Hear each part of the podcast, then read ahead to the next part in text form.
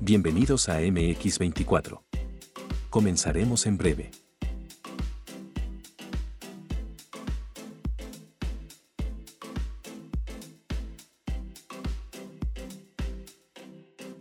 Bienvenidos a MX24.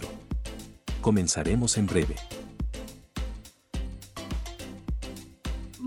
Buenas noches a todos, bienvenidos a MX24. Los saludamos Matus y Norma. ¿Cómo estás, Matus? Buenas noches. Hola, buenas noches, Norma. Muy bien, muy bien, con muchas ganas y con muchas notas para el día de hoy. ¿Tú cómo estás? Así es, muy bien, muchas gracias. Listos también mucho de qué hablar esta semana, una semana bastante interesante, ¿no crees? Bueno, parecía que iba a ser una semana corta, ¿no? Eh, bueno, estuvo el fin de semana largo de Día de Muertos, o lo que resultó ser el puente.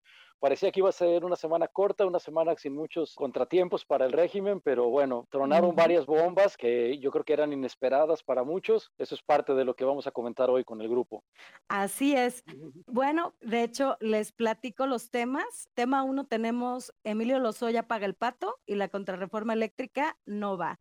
Tema 2, tenemos el desdén de López a la crisis climática y el fiasco en la COP26 en Glasgow. Tema 3, tenemos No hay peor lucha que la que Marco no hace y la crisis del PAN.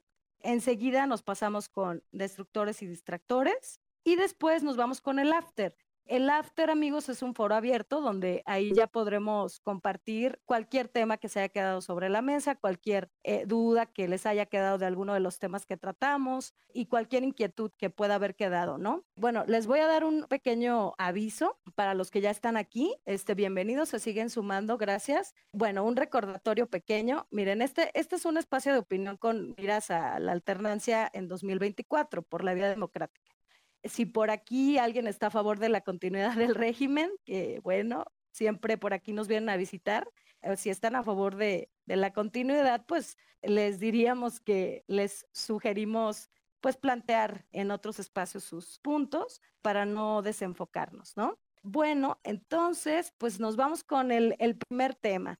Emilio Lozoya paga el pato y la contrarreforma eléctrica no va. ¿Cómo ves el tema de Emilio Lozoya, mi querido Matus? ¿Qué, qué pues opinas? ¿Cómo lo ves? Mira, bueno, yo creo que es el tema que ha estado en todas las mesas de análisis, es un tema que está en la boca de todos, ¿no? Si acaso hay alguien que haya estado en un coma y acaba de despertar después de, bueno, si tiene 30 años en coma, primero le tenemos que decir que el Emilio Lozoya del que estamos hablando no es el Emilio Lozoya del gabinete de Carlos Salinas de Gortari, este es su hijo. ¿No? Y eso es lo primero que tenemos que comentar respecto a este personaje. Creo que vale la pena hacer una pequeña recapitulación de todo lo que gira alrededor de Emilio Lozoya para tener un poco de contexto, ¿no? Porque con esta tendencia a la inmediatez, a veces pues, como que perdemos la imagen más grande, ¿no? Entonces voy a tratar de hacer una pequeña recapitulación de quién es y por qué estamos en esta situación. Como, como ya lo comenté, este Emilio Lozoya es un junior del sistema priista, ¿no? Es su papá, fue secretario de Energía, fue director del ISTE.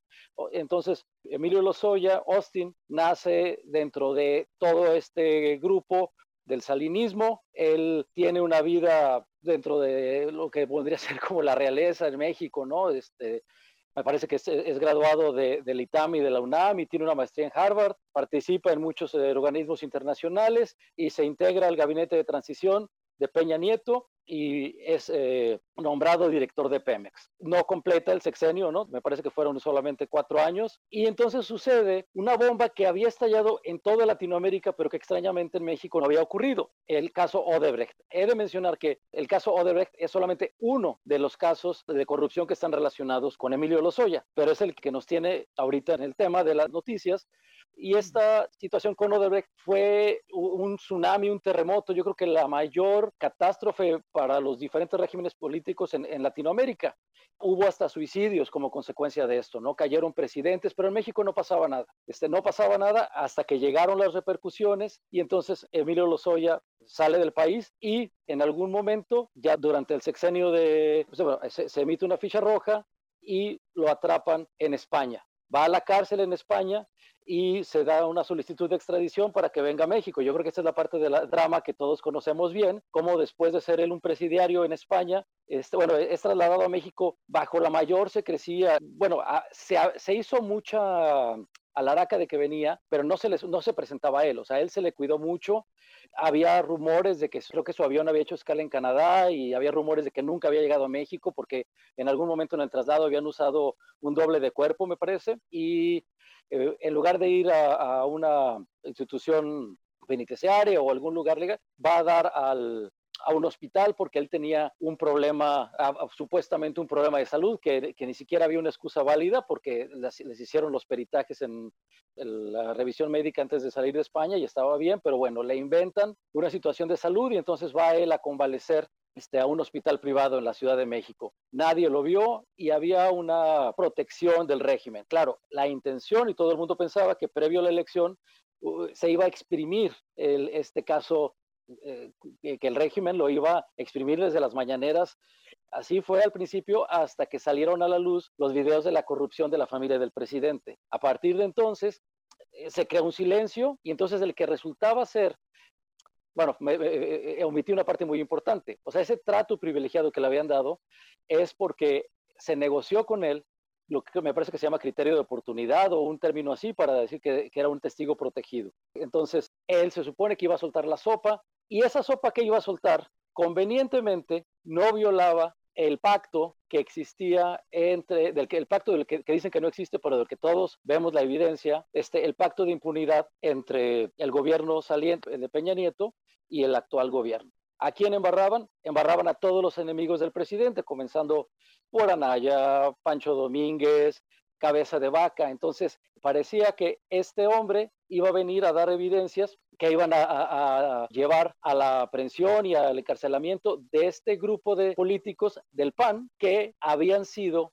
supuestamente, y a decir de Emilio Lozoya, sobornados por esta empresa Odebrecht, de la cual él recibió el dinero y él lo repartió, pero él no se quedó con nada. ¿sí? Él dice que él, Emilio, dice que él es una víctima inocente, que él fue forzado por gente que es, sí es muy, muy mala, pero que él no lo es, entonces que él, él, es una víctima más y que él lo quiere es que se haga justicia. Entonces, aprovechando esta complicidad con el régimen actual, él, en lugar de tener una prisión domiciliaria o, una, eh, o ir a, a, un, a un centro penitenciario, se le da ese tratamiento especial, se le pone un brazalete y algo importante a tomar en cuenta es que como parte de ese tiznadero que él hizo, él incluyó a una periodista que es Lourdes Mendoza, que por un tiempo la quisieron atacar, no, no por un tiempo, de hecho sistemáticamente eh, los grupos afines al régimen han estado atacando, pero la, integridad de ella estaba en entredicho. ¿sí? Yo, yo no voy a defenderla ni voy a atacarla, pero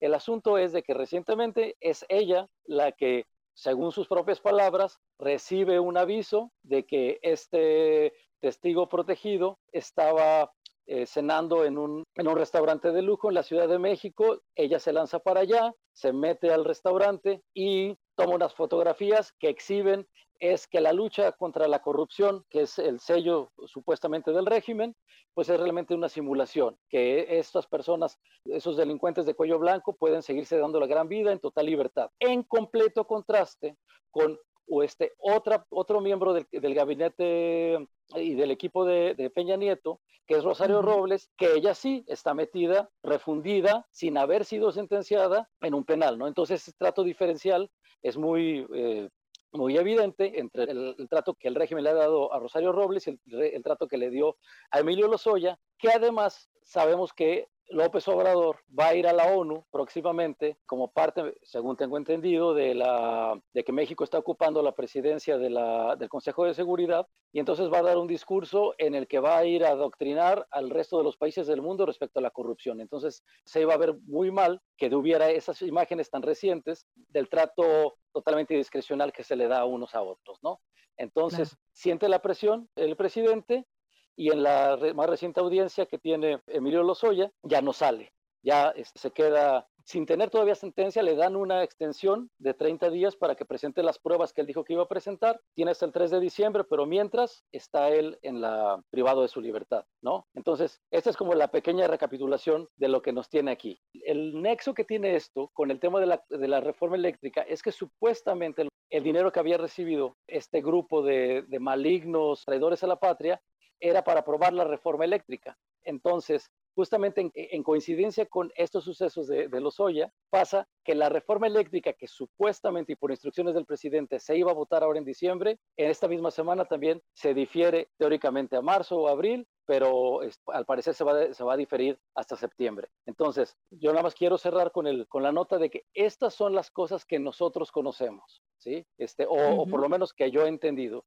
Sin embargo, me queda muy claro que nada está claro, ¿no? Lo que me queda muy claro es que la información que nosotros recibimos es eh, la información que nos han dejado saber. Hay una gran cantidad de acuerdos que se dan entre ellos, que se dan en la oscuridad y que algunas de las cosas que estamos viendo que suceden parecen inexplicables y que solamente tienen la lógica desde los manejos por debajo de la mesa que tienen en el, en el, en el régimen, ¿no? Esa sería como la pequeña introducción al tema. Así es. Muchas gracias, Matus. Pues bueno, nos vamos con directito, ahí les va donde nos vamos.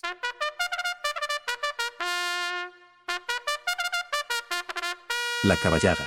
La caballada esta semana, pues bueno, tenemos el tema de Ebrar y las selfies. Bueno, Ebrar va y se toma selfies, parece que, que a eso se dedicó en el G20 entre limosnear, este, bueno, selfies y el tema de los 100 mil millones de dólares para enfrentar el cambio climático. Y también tenemos a Sheinbaum viajando con el presidente. ¿Cómo ves la situación, Matus? ¿Qué opinas? ¿Qué me puedes comentar al respecto? Bueno, pues mira, primero el, el ridículo épico que fue hacer Ebrard en, Roma, yo creo que le beneficia en cierta manera porque él es el candidato que tiene mayor reconocimiento a nivel nacional de todos los precandidatos que hay, ¿no? Posiblemente seguido de Monreal, pero eh, él es un hombre que es muy conocido. Sin embargo, su, marca como candidato se había visto manchada por eh, el derrumbe de la línea del metro, ¿no? Entonces, nadie puede lanzarse a una candidatura presidencial cuando te asocian con muerte, cuando te asocian con derrumbe. Y obviamente eso no se lo quitó él, pero eh, dar una imagen ligera, una imagen, él obviamente él no iba a eso, ¿no? Él iba a una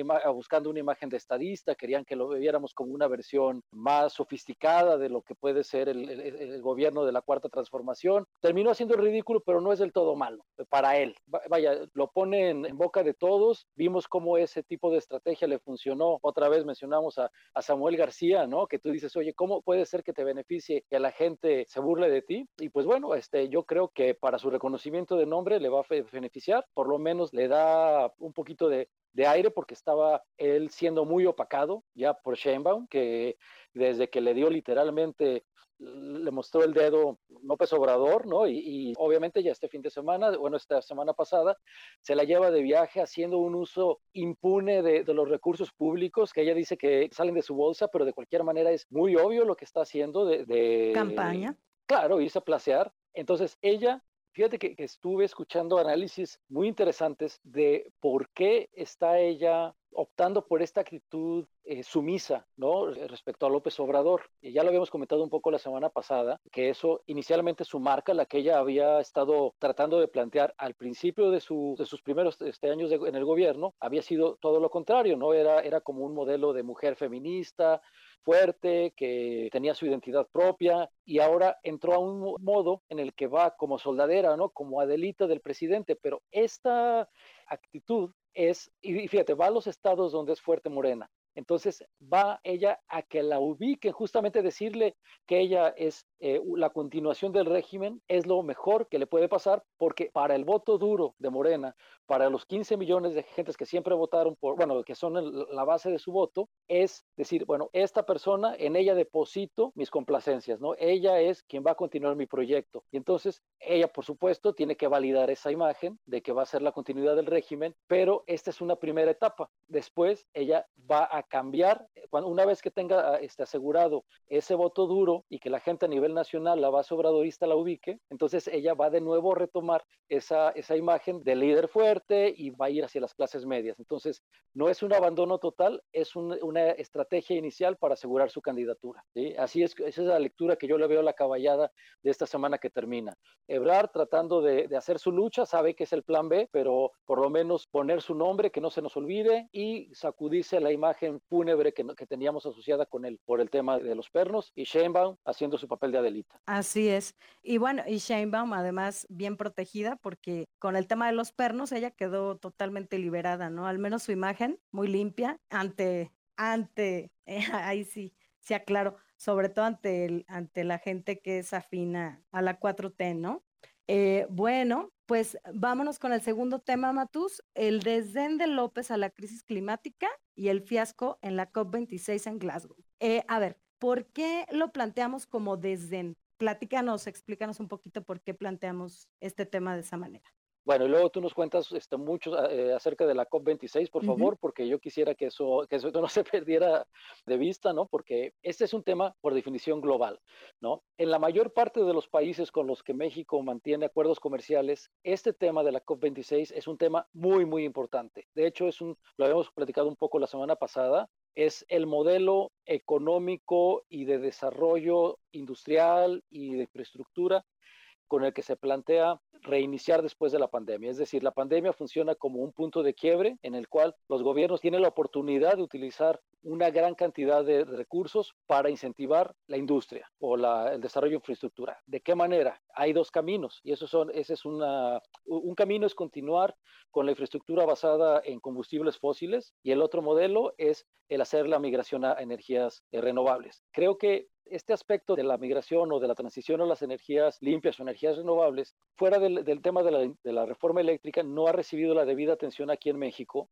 y es que es un tema que va a ser muy costoso, porque el hacer la transición a ese tipo de energías implica sacrificios por parte de los gobiernos y sacrificios por parte de la población. Por ejemplo, uno de los puntos más álgidos es el impuesto al carbono. Y el impuesto al carbono se paga en la bomba de gasolina. Es decir, imagínate, al IEPS le tienes que agregar un impuesto al carbono, que en muchos países o en algunos países están simplemente haciéndolo para penalizar el uso de la, gasolina y te lo regresan de otra manera a través de, beneficios fiscales o de otro tipo de programas. Es decir, es básicamente hacer que la gente use menos el automóvil y use más el transporte público, por ejemplo, ¿no? Pero ahí implica un cambio, de, una ingeniería social a través de, de una penalización económica.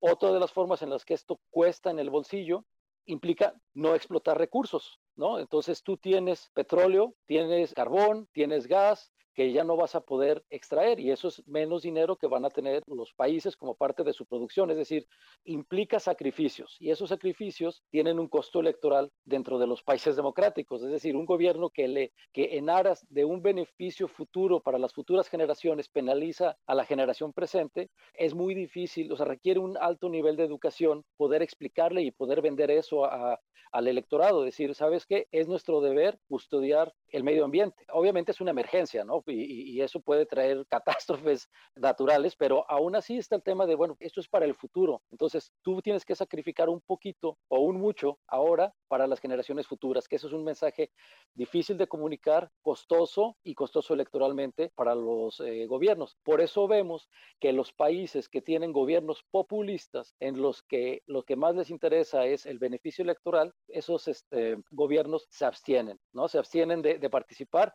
y de hacer compromisos, porque estas cumbres climáticas, esta cumbre debió, debió haberse hecho el, año pasado, es en el que los países van y dan cuentas de cómo van en sus metas de reducción de carbono y llegan a nuevos acuerdos y, no estamos llegando como planeta a esas metas. Entonces, es muy grave, es muy importante y en México se toma como casi como un tema trivial, vaya, como hablar de la ecología es como un tema casi secundario y ese es el desdén con el que lo toma el presidente. Él se fue a su rancho a, sí creo que estaba en su rancho, ¿no? Este, que dijo que el Día de Muertos son días de guardar, este, no había ni siquiera una delegación que fuera a dar, eh, a hacer frente a los compromisos. No son conocidos por parte de la población cuáles son los compromisos de México para la reducción de sus, este, de sus emisiones de carbono. Entonces, este es un tema de segundo o tercer nivel para el gobierno, así lo mantiene. Es ya el colmo de la burla es que a pesar de no haber ellos rubricado el acuerdo, lo hacen a último, de último momento, niegan que sea por la presión de las redes. Yo creo que era tal su distracción y lo tienen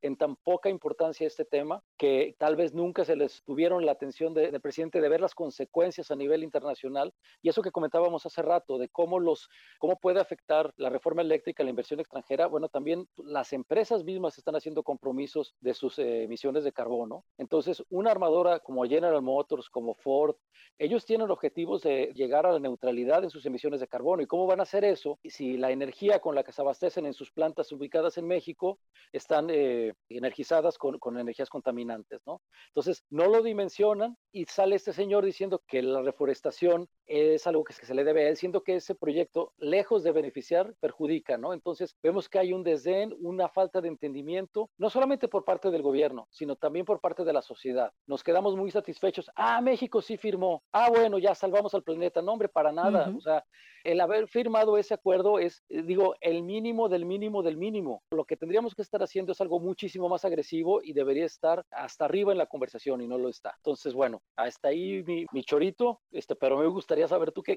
que conoces más de la COP26 que nos cuentes. No, no, pues bueno, no, muchas gracias, Matus. Bueno, de hecho lo dejaste, lo dejaste casi, casi que al 100 de claro, pero por ahí hay más temas que tocar. Eh, para empezar, bueno, es la conferencia de las Naciones Unidas sobre el cambio climático, ¿no? Que se llevó a cabo en Glasgow. Este, pues es del 31 de octubre y hasta el 12 de noviembre. Todavía está. En este punto de encuentro, pues tenemos a líderes mundiales discutiendo cómo tomar acciones para hacer frente precisamente a, los problemas de cambio climático actuales. Eh, son casi 200 delegados sí, de 200 países eh, que se reúnen pues para este objetivo, que es a final de cuentas el reducir las emisiones de carbono para el 2030, ¿no? Es parte del objetivo. Sharma, que es el presidente de la COP26, dijo que este encuentro es la última gran esperanza, imaginen ustedes, para lograr el objetivo de mantener el calentamiento global en 1.5 grados. Ahora, ¿qué hace México? ¿Qué fue hacer México? ¿Cuál fue el papel? Bueno, lo que Marcelo Ebrard nos expresó, lo que a nosotros los mexicanos nos expresaron que iban a hacer en la COP26, pues agárrense a la silla porque la verdad para mi gusto es una burla, porque inició Marcelo mencionando que la secretaria iba a ir a hablar de Sembrando Vida del proyecto de energía solar que eh, tiene en Puerto Peñasco y otros que tienen que ver con hidroeléctricas y geotermia. Y con estas palabras lo cito, porque así lo dijo. Eso es lo que va a ir a presentar la secretaria allá, así nada más, ¿no? Bueno, además de esto, por supuesto, pues el limosneo de los 100 mil millones de dólares, que en eso, bueno, como hemos escuchado a, a Marcelo hablar de estos 100 mil millones de dólares que son para el apoyo de proyectos que pudieran ayudar a los países de América Latina y el Caribe, como ya sabemos, para hacer frente pues al cambio climático. Pero ahora, la incongruencia, ¿no? La gran, gran incongruencia. México, no sé si ustedes lo saben, pero estamos en el onceavo lugar mundial de emisiones de los grandes emisores de gases de efecto invernadero. Entonces, estamos muy, pero muy mal. México tendría que comprometerse a reducir un 22% de la emisión de estos gases para máximo el 2030. Y pues vamos muy, pero muy retrasados. Obviamente, el gobierno no facilita la entrada de fuentes renovables, ya lo sabemos. Mi pregunta es, ¿con qué cara pides ayuda y cooperación internacional si tienes una política que está fomentando justo lo contrario, ¿no? Tenemos la refinería, además en un estado que es uno de los más eh, vulnerables al tema de cambio climático. Entonces, bueno, una bola de incongruencias, de inconsistencias. Eh, México para mí nada más fue pues, casi que hacer el ridículo. Compromisos como tal no los ha podido llevar a cabo, no los ha hecho, es puro bla, bla, bla. Y además, muy ridículo lo que les comentaba, los temas que México puso sobre la mesa. Eh, la verdad son una vergüenza para mi punto de vista, ¿no? Eh, bueno, pues vámonos a lo que sigue. La alerta.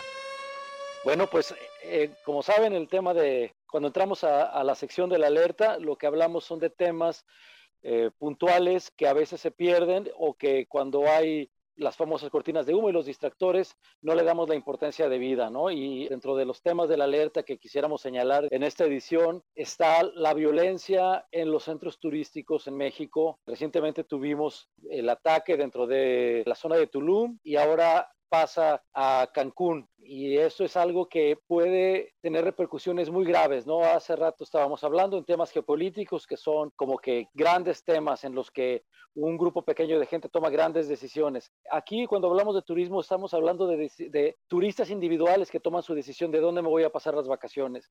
El turismo es una fuente importantísima, no solamente de divisas para México, pero también de trabajo, de trabajo para, para las ciudades enteras, toda esta región de la Ribera Maya, igual que Acapulco, igual que la Riviera Nayarit, Puerto Vallarta, bueno, todos los centros turísticos que conocemos dependen de esas decisiones individuales que hacen los turistas. Y aunque ellos sabían, porque, bueno, es sabida la violencia, toda la violencia entre cárteles que se exporta a través de las narcoseries, vaya, eso es un tema de moda a nivel mundial, siempre existía la ilusión que decían, bueno, es que si mientras no salgas de tu resort no te va a pasar nada, mientras te mantengas en la zona turística no te va a pasar nada. Y ahora ese mito se está derrumbando porque la estrategia de abrazos, no balazos no está funcionando y está pegando directamente en uno de los puntos que económicamente, digo, no lo quiero reducir a un tema económico porque el costo en vidas, pero la dimensión económica puede ser catastrófica. Es decir, una pérdida de confianza por parte del turismo internacional hacia México, que sí sucede, vaya, habían estado ocurriendo incidentes de forma cada vez más frecuente, pero esto es algo espectacular lo que ha estado ocurriendo, en lo que ocurrió en Tulum, lo que ocurrió ahora en Cancún, y yo creo que recuperar esa imagen de un lugar seguro va a costar mucho trabajo y no veo la menor voluntad de que se logre. Ese es un tema que ponemos en alerta. Norma, ¿tú qué traes? Así es.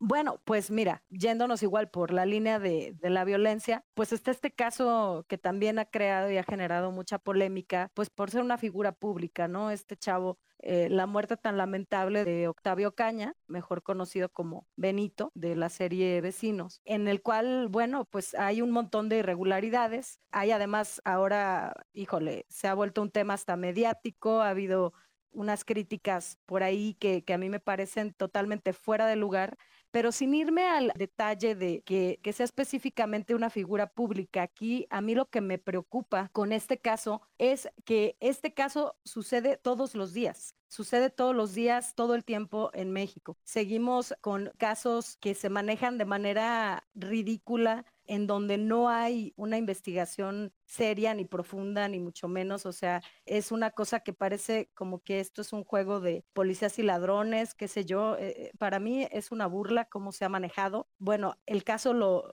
prácticamente lo cerraron y el papá de Octavio, por ejemplo, pues él está muy molesto y él comenta que el balazo que recibe que la policía lo que expresa es que él se dio el tiro eh, una vez que choca, que se dio el tiro él mismo, ¿no? El papá comenta que la pistola que encontraron en el interior de la camioneta era un calibre 38 y que la bala que encontraron en su cuerpo era calibre 40, o sea, no era ni siquiera el mismo calibre, pero bueno, no se ahondó más en el tema me parece muy grave que sigamos con este tema de inseguridad y de que las leyes parecen de adorno y que no tenemos esta calidad en nuestro sistema para hacer una investigación seria. Estamos hablando de vidas. Pues lamentable el tema de la inseguridad. Bueno, el, número ahorita de, de homicidios dolosos en México está preocupante. De hecho, Sir, acabas de compartir la cifra actual, creo que son 104 mil,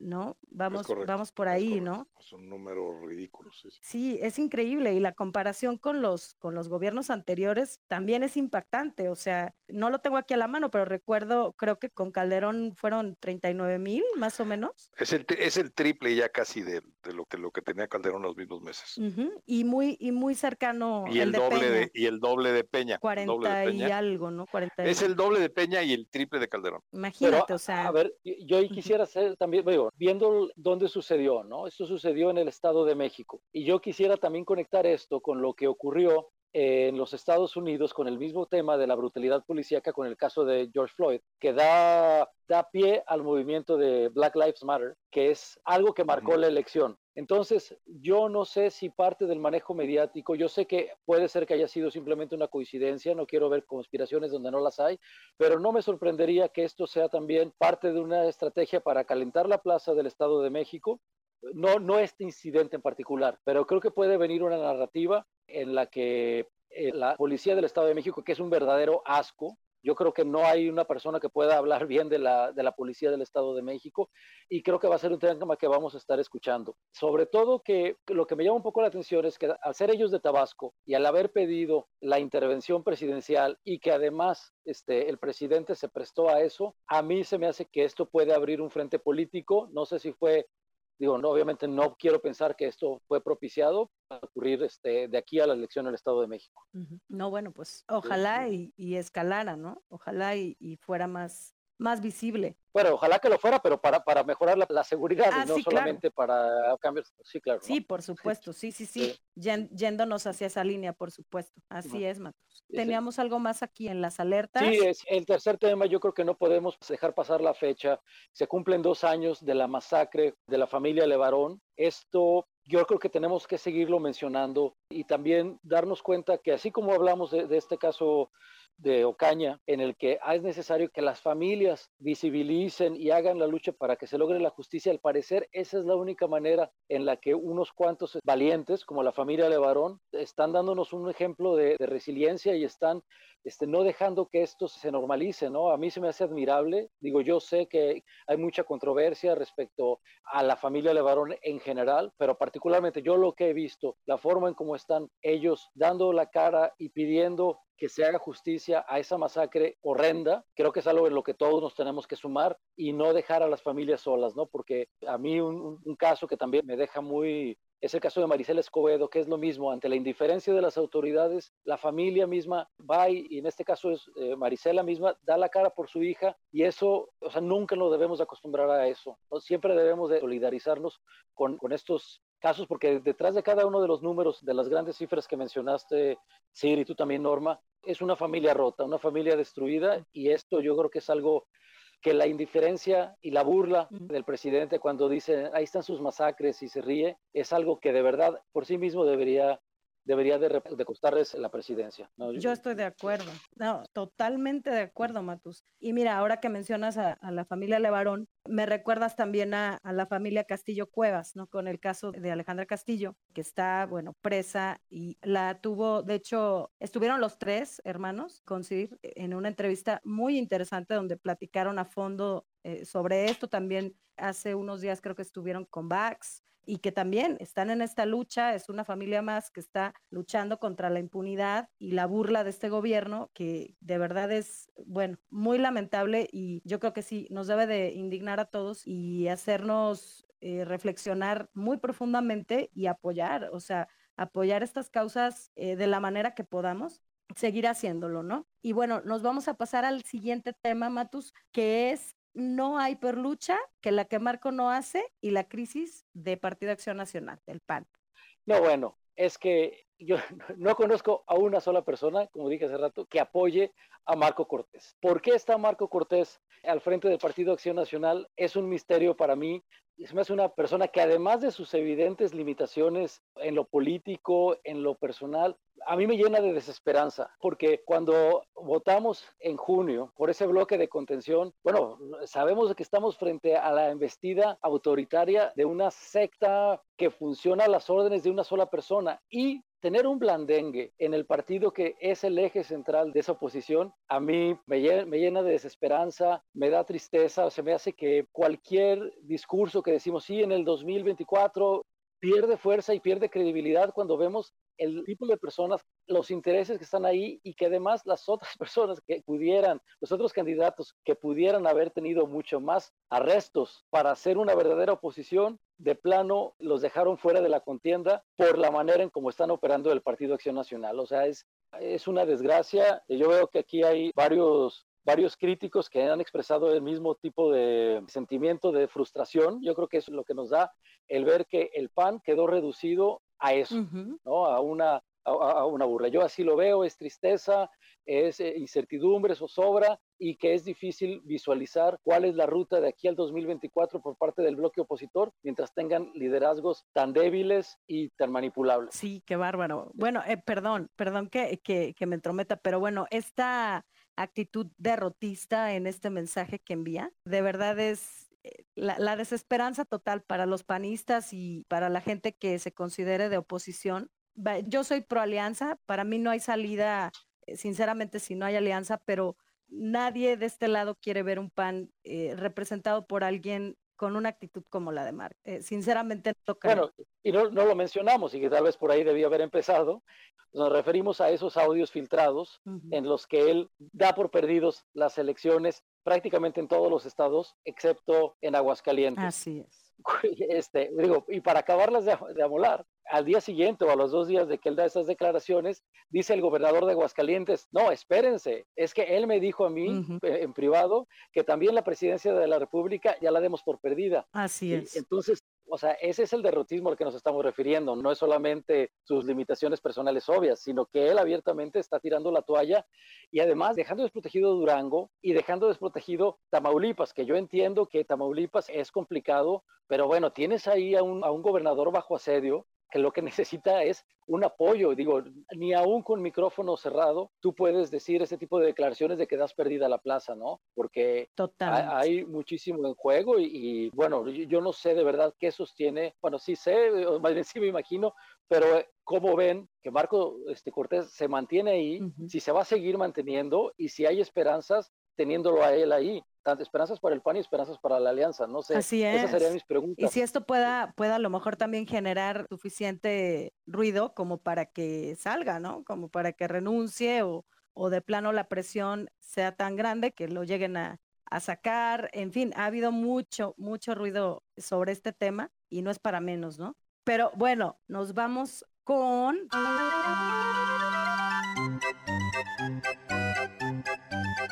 El matraquero de la semana. Pues el matraquero de la semana, esa es nuestra siguiente pequeña cápsula para sacudirnos el tema anterior, que ya estamos un poco serios. Y en el matraquero, pues tenemos que poner en el podio, sin dudas, a Atolini con el dedo, con esta con esta, con esta aberración que dijo que López es culto y sofisticado. Bueno, lo dijo en el programa de, de Alarraqui con la señora Tere, Tere Vale, Tere vale sí, si no me equivoco, Tere Vale, le puso un periodicazo digno de, de un premio. ¿Tú cómo lo, lo viste, Matus?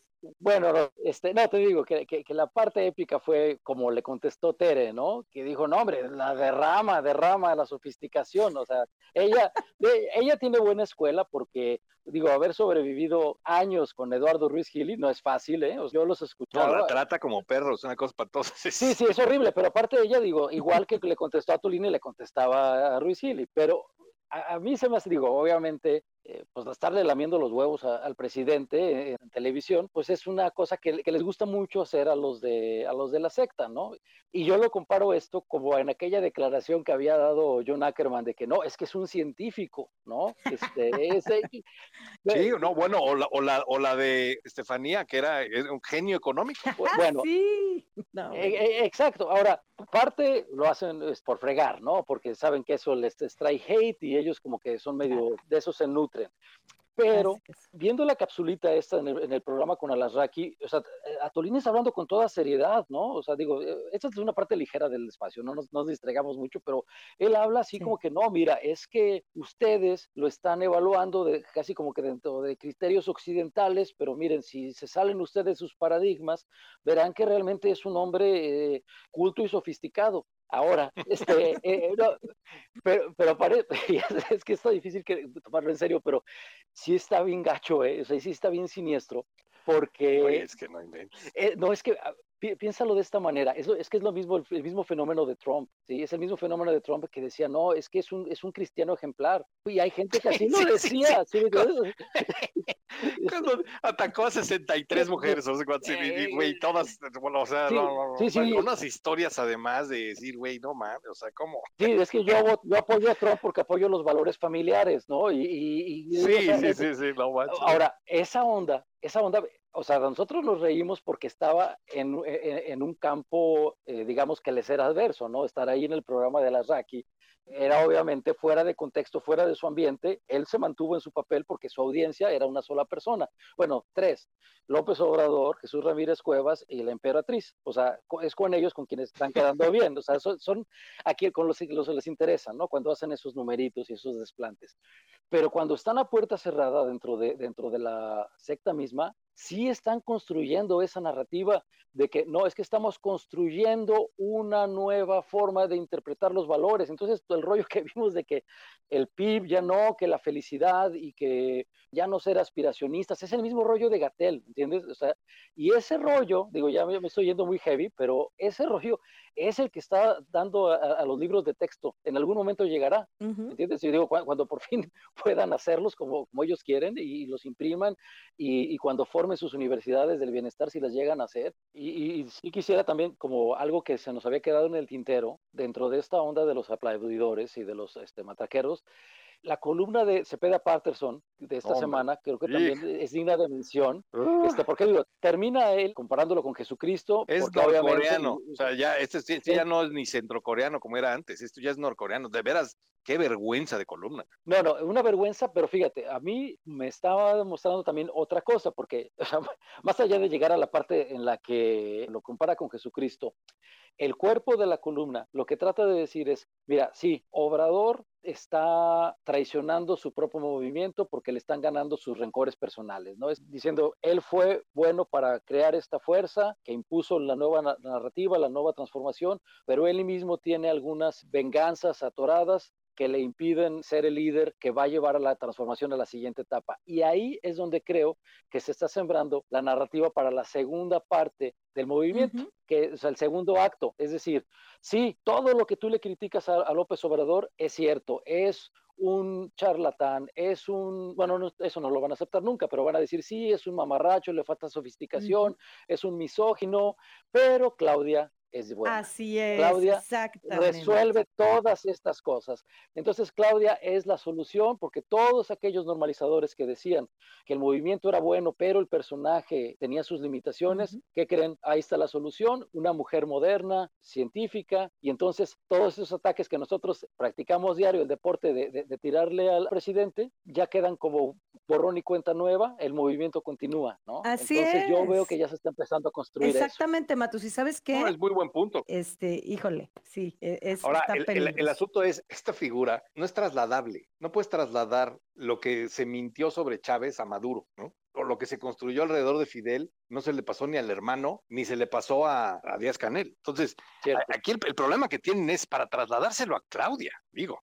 Pues por eso la está placeando. O sea, eso no, es lo no, que no, haciendo, es que, güey, pues es lo mismo que convertir a, una momia en DJ, ¿no? O sea, está complicado. O sea, espérate, no está tan fácil. O sea, yo la veo, sí, no, la veo en japonés. O sea, por más que le intenten, tú le podrás mandar todo el billete del mundo, pero no puedes convertir a Claudia en beisbolista, ¿no? Que, es lo que se están intentando. la, pusieron a tirar pelotas de béisbol y la, subieron una moto. Mm. El, el, otro día tiró un penalti. Es decir, llega un momento donde todo esto es verdaderamente patético. O sea, dices, ¿en serio? Sí. ¿qué, qué, están pensando? ¿Qué creen? Este, bueno, a ver, si ya que estás aquí, ¿Cómo viste el matraquero? Bueno, yo nada más, yo nada más los llevaría a, la sofisticación del imperfecto, que ha sido verdaderamente nada mejor, ningún mejor retrato que el de hoy sacándose un moco en público. Fuera de eso, ya digo, lo demás, I rest my case, Your Honor. con eso tenemos. espérate, y, espérate. Y ahí está, ¿no has visto el video? está en mi tele. si lo busco, ahorita te lo mando para que lo subas. Me lo perdí, me lo perdí afortunadamente, porque no es una imagen que yo quiera ver es, es muy sofisticado, es, increíblemente sofisticado. No, pero platícame, ¿dónde? ¿Dónde estaba? ¿Qué, ¿Cómo estuvo? En la, en la mañanera, de pronto este, tuvo alguna sensación extraña y de pronto agarró y, y lo, y lo puso. Exactamente. Y luego hay otro abajo de ese que, que donde también hizo lo mismo. Pero bueno, este, este, es la segunda vez que lo agarran haciendo esto. Y, pero el, este sí no tiene abuela, de veras. Lo voy a Tienen que verlo. no, ahorita, lo es más, lo voy a compartir aquí. Ahorita lo busco en tu tele y lo, y lo comparto aquí en el, en el espacio. ¡Qué horror! No, no, qué bruto. Sí, eh, sofisticadísimo, ¿no sabes? No, qué, qué bárbaro. No. El manual de Carreño vive, prácticamente. Sí. Matus. Matus, de hecho, todo esto va encajando muy bien con el siguiente segmento que tenemos, que es los destructores y distractores, o que también le podemos llamar destructores o distractores, porque a veces parecen distractores y son destructores, ¿no? Y este gobierno creo que ha sido bastante bueno con esto. De pronto nos avientan una un tema, una bomba que parece un distractor y resulta en destructor. Bueno, pues entonces este, creo que nada más quedaría la recomendación de lectura a fondo. ¿Es así, Norma? Ah, sí, ¿ya la compartí aquí o no? A ver. No, creo que, creo que no la has compartido. Ah, si quieres, Ahorita se las comparto. Mientras este, se las cuento, es una investigación de Mexicanos contra la Corrupción que fue liberada recientemente en la que muestra una serie de empresas fantasmas que están utilizadas para enviar alimentos de México a Venezuela. Esta red se crea eh, después de que, ¿cómo se llama el hombre este que, detuvieron? Que era... Saab. Ajá, sí, exacto. Eh, eh, había una red previa de Saab que había sido desmantelada y entonces se crea esta red en México con instalaciones en varias partes de la República y bueno, aquí se ve a mí me, inquieta mucho ese tema porque ya ven que la conexión México-Venezuela siempre se ha negado. Y, aquí lo que esto puede ser un hilo que, pueda llevar a muchas cosas y creo que es importante que, estemos enterados porque digo, el trabajo que está haciendo Mexicanos contra la corrupción es, es increíble, es excelente y es una de las razones por las que lo quieren este, estrangular financieramente. Entonces, bueno, vamos a compartir el hilo. Por favor, si tienen chance, dedíquenle tiempo a leerlo. Perdón, no el hilo, sino la, la liga en el hilo. Y bueno, pues eso más que analizarlo es dejar la, la lectura sugerida. Así es. Oigan, muchísimas gracias. pues muchísimas gracias, gracias. Gracias, ¿eh? gracias. No, no, no, no, al contrario. Gracias a ustedes. Matus. Sí, bueno, pues darle las gracias este, a todos. Yo creo que me gustó mucho el espacio. les agradezco mucho que nos hayan dado el tiempo en viernes. El, el cuerpo lo sabe, pero como no tiene nada que hacer con eso, pues ni modo a, a, meternos a un espacio. Y pues se les agradezco que haya sido el nuestro y que es de todos. Y los esperamos el próximo viernes. Este, con lo mismo, vamos a ver de aquí al próximo viernes cuáles son los temas. Mándenos con el, con el hashtag MX24 para poder nutrir también de los temas que les vayan interesando y poder ir preparando el material. Sí, muchísimas gracias. Bueno, suscribo a lo que acabas de decir, Matus. Muchas gracias de verdad por estar con nosotros. Y todavía les voy a decir algo, ¿eh? No tocamos el tema de, de la comparecencia de Lorenzo Córdoba, pero esa igual y la podemos poner para la semana siguiente porque también eso estuvo muy interesante. Por ahí también hubo la cochinada esta que hizo Noroña, en fin, bueno, temas siempre va a haber. Muchísimas gracias a todos. Oigan, en serio, quisiera nombrarlos a cada uno, pero aquí los estoy viendo. Les agradezco muchísimo a todos y cada uno, Sir, Lomito, el doctor García, Jazz, a todos los que participaron y a todos los que nos han estado escuchando. Les mando un fuerte abrazo y nos escuchamos el próximo viernes. Muchísimas gracias, Matus. Un abrazo también. Muchas gracias a todos. Muchas gracias, Norma. Gracias. Buenas noches. a todos. Descansen. Feliz fin de semana. Igualmente. Bye. Gracias.